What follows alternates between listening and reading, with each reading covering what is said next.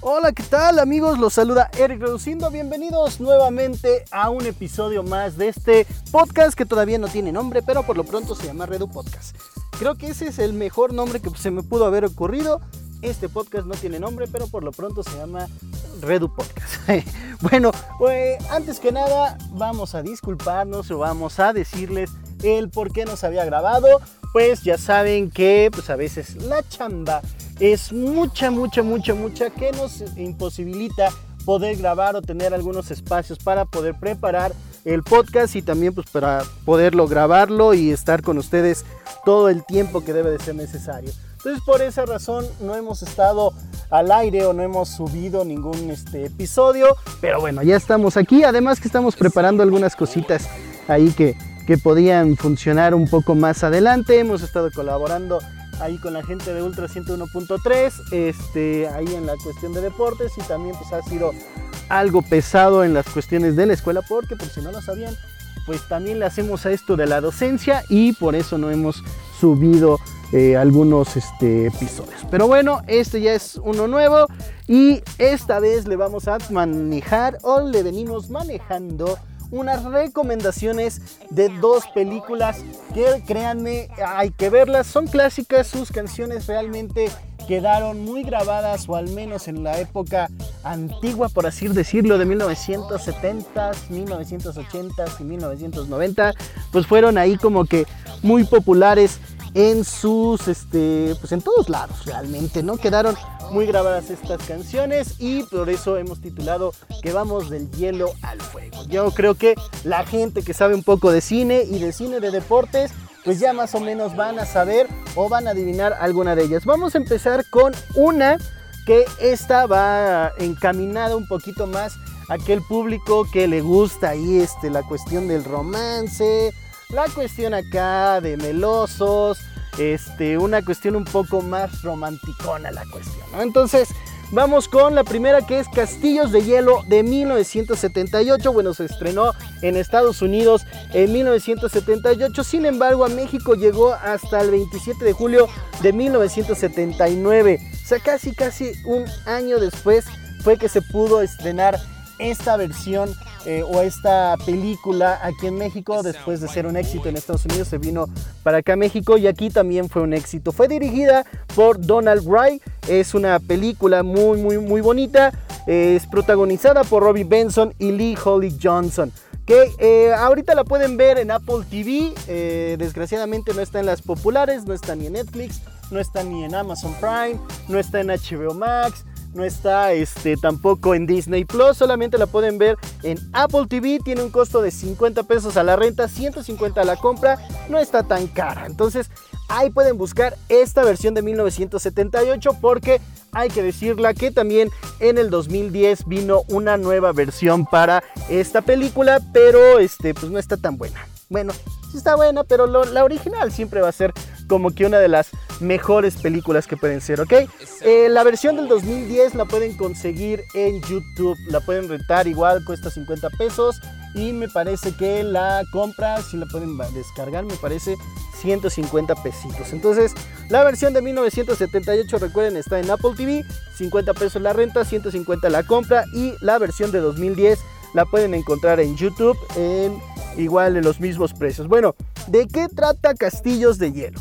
Que Castillo de, Hielo se centra en una patinadora artística sobre hielo que se llama Alexis Winston y que es muy exitosa y de hecho es la que está catapultada o realmente la gente, los especialistas, según la trama, eh, está encaminada a ser una de las grandes estrellas del patinaje artístico de Estados Unidos. Sin embargo, por ahí, este, cuando estaba alcanzando ya toda la fama, ya estaba a bordo de llegar a las clasificatorias para los Juegos Olímpicos, ya se iba a meter de lleno a la fama, pues viene un accidente muy, muy, muy fatal y que merma la capacidad visual de Alexis o de Lexis, como le llaman sus amigos en la película. Este, pues ahí empieza a haber una serie de de cuestiones medias raras, medias de motivación. Y pues bueno, aquí eh, empieza toda la trama con este accidente. Va a estar apoyada muy, muy, muy, muy, muy de cerca por uno de sus mejores amigos, un conchanchano, alguien que la quiere mucho, que se llama Nick Peterson, que es el personaje que le hace a Robbie Benson. Este, Alexis Winston es Lynn Holly Johnson. Y créanme que es una película muy buena. ¿Qué es lo mejor que tiene esta película? Si bien la trama puede ser algo muy melosa, puede ser muy romántica, puede ser inclusive la pueden tomar como un poco cursi, lo mejor fue la canción. La canción se llama Through the Eyes of the Love, a, través de los ojos del amor. Es interpretada por Melissa Manchester y es escrita por Marvin Hamslish. Esta canción, por allá de los 1980s, inclusive parte de 1990 o de la década de los 90, esta canción tan bonita y un poco la melodía tan hermosa que era representada o era clásica para estar en las fiestas de 15 años de estas décadas, tanto de los 80s como de los 90s. Estaba esta canción de Through the Eyes of Love a través de los eh, ojos del amor. Y bueno, la, canción es bonita, es tan, es tan padre que estuvo nominada a los premios Oscar como mejor canción. Desafortunadamente no ganó, pero bueno, la canción, créanme, la pueden escuchar, búsquenla en YouTube. Si no quieren ver toda la película completa, busquen la canción y de seguro la van a reconocer. O al menos sus papás, sus abuelitos o la gente que haya vivido entre 1978 a la fecha, pues van a reconocer esta melodía tan hermosa de Melissa Manchester, eh, escrita por Marvin Hapslich, que salió en Castillos de Hielo de 1978.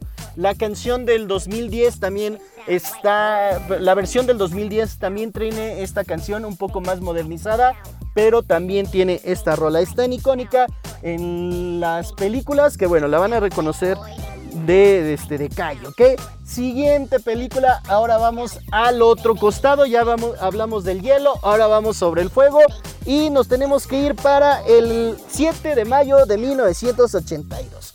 Faltaban escasos, eh, que serán unos 17 eh, días para que este joven y bien parecido postaquero, como le llamen, naciera, ¿ok? 7 de mayo de 1982 aquí en México se estrena Carros de Fuego. Es una película que al igual que Castillos de Hielo, primero se estrena en Estados Unidos un año antes, en 1981, y llega hasta 1982 a nuestro país. Es dirigida por Hugh Hudson y protagonizada por Ben Cross y Nigel Havers, además de Ian Charleson y algunos de otros más este, artistas, actores y actrices reconocidas. ¿ok? Esta película está basada en hechos reales y creo que es una de las mejores que podríamos nombrar para este, decir de estos clásicos y clásicos con canciones hermosas deportivas.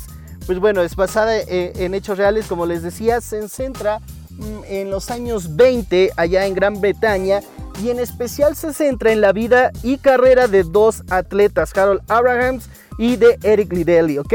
Estos dos atletas son seleccionados para representar a Gran Bretaña en los Juegos Olímpicos de París 1924 y eh, en ellos dos o en toda esta carrera para competir en los Juegos Olímpicos de París 1924, es decir, casi casi 100 años atrás de lo que estamos viviendo, ¿ok? Ahí se centra esta película. Eh, son dos corredores completamente diferentes, tanto Abraham como Lidelli. Eh, tienen vidas completamente diferentes, pero tienen por ahí unas cuestiones, este, digamos, de religión que hacen y la competencia interna hacen que toda esta historia tenga mucha validez, ¿ok?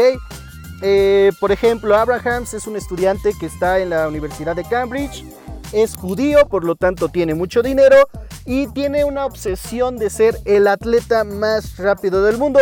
Sin embargo, está del otro extremo o al otro lado su contrincante que es Lideli, que es el campeón invicto y que no le va a ser fácil la vida a Abrahams de ser el atleta más este, rápido del mundo. Se centran en el atletismo, en las carreras con obstáculos, en, carreras de 100 metros, este, de 200 metros. Ahí se centra carros de fuego. ¿Ok? La canción que también es una de las cuestiones maravillosas que tiene el cine, una de las canciones icónicas del cine este, a nivel mundial y del cine deportivo, para, por así decirlo, aunque no es una categoría, pero bueno, el cine deportivo con temas que se tienen que ver con cualquier deporte, pues bueno, es una de las canciones que están más que vistas o más emocionantes que podemos encontrar. Quien la hace es Vangelis, es un grupo griego, una persona griega, en el cual eh, llama la canción, tiene el mismo nombre de la película, Carros de Fuego en español, en inglés Chariots of Fire. Y pues bueno, ¿qué es lo que hace esta canción? Pues nada más y nada menos que fue ganadora del Oscar por, la, este, por esta película. Eh, la canción Chariots of Fire o Carros de Fuego, pues obtiene el premio o el máximo galardón o al menos el más popular, el más famoso de la industria de la asociación de Motion Pictures and Actors, algo así, AMPAS, es decir, los Oscar. Gana este premio, este galardón, Vangelis, incluso se sigue tocando en algunas ocasiones o cuando se habla de películas o cuando se habla de, de este premio de mejores canciones, pues por lo regular ponen ahí una parte de las partituras de esta rola en la celebración de los premios Oscar, ¿ok? No solamente gana esta película mejor canción, no solamente se lleva ese Oscar, sino también se lleva el mejor vestuario, mejor fotografía y el mejor guion en, este, en una película. Entonces vale muchísimo la pena verla. Aquí viene la parte más fea. Solamente está para Star Plus, esta nueva plataforma que se acaba de estrenar en México. Ahí la pueden encontrar, no hay en otro en otra plataforma, no está en Netflix, no está en Amazon, no está en HBO Max, solamente la pueden encontrar en Star Plus. Así que si tienen esta plataforma, pues siéntense este, muy bendecidos porque pueden ver Carros de Fuego en este, la versión original de 1982 Afortunadamente o desafortunadamente, como ustedes quieren verla, pues no hay una versión actualizada de esta película. Vale muchísimo la pena. Ojo, les estoy dando las plataformas, tanto Apple TV, YouTube y Star Plus. Sin embargo, pues ustedes saben que pueden conseguir o pueden ver películas en todas estas plataformas un poco mañosas o tirándole a Barba Negra este, o a este, Jack Sparrow, es decir, de cuestiones piratas en el cual pueden observar, descargar y ver cualquier otra película que no esté en una plataforma de streaming. Pues bueno, ahí están las dos recomendaciones de esta vez. Castillos de Hielo de 1978 y Carros de Fuego en 1981. Chequen las canciones, por favor. Repito, Through the Eyes of Love, interpretado por Melissa Manchester. O también pueden checar Carros de Fuego de Vangelis. Así se escribe Vangelis. Entonces, estas son dos canciones y dos películas clásicas dirigidas al deporte, el cual una les puede hacer llorar por la cuestión del romanticismo y la otra la puede, la puede hacer llorar por la emoción y emotividad que tiene al momento de ver a los atletas competir y prepararse para París 1924. Entonces ahí estamos, esperemos que la próxima semana tengamos otro episodio más de este podcast. Eh, Pueden escribirnos, pueden comentarlo, incluso les hago aquí la pregunta. ¿Qué hicieron o en qué momento se hicieron fanáticos de algún deporte, de algún equipo o de algún este, deportista en especial? Eh, ahí platíquenmelo, ya sea aquí en el Facebook, ya sean en cualquiera de las redes sociales. Por lo regular, la gente que me conoce ya tiene ahí la red social o me pueden comentar.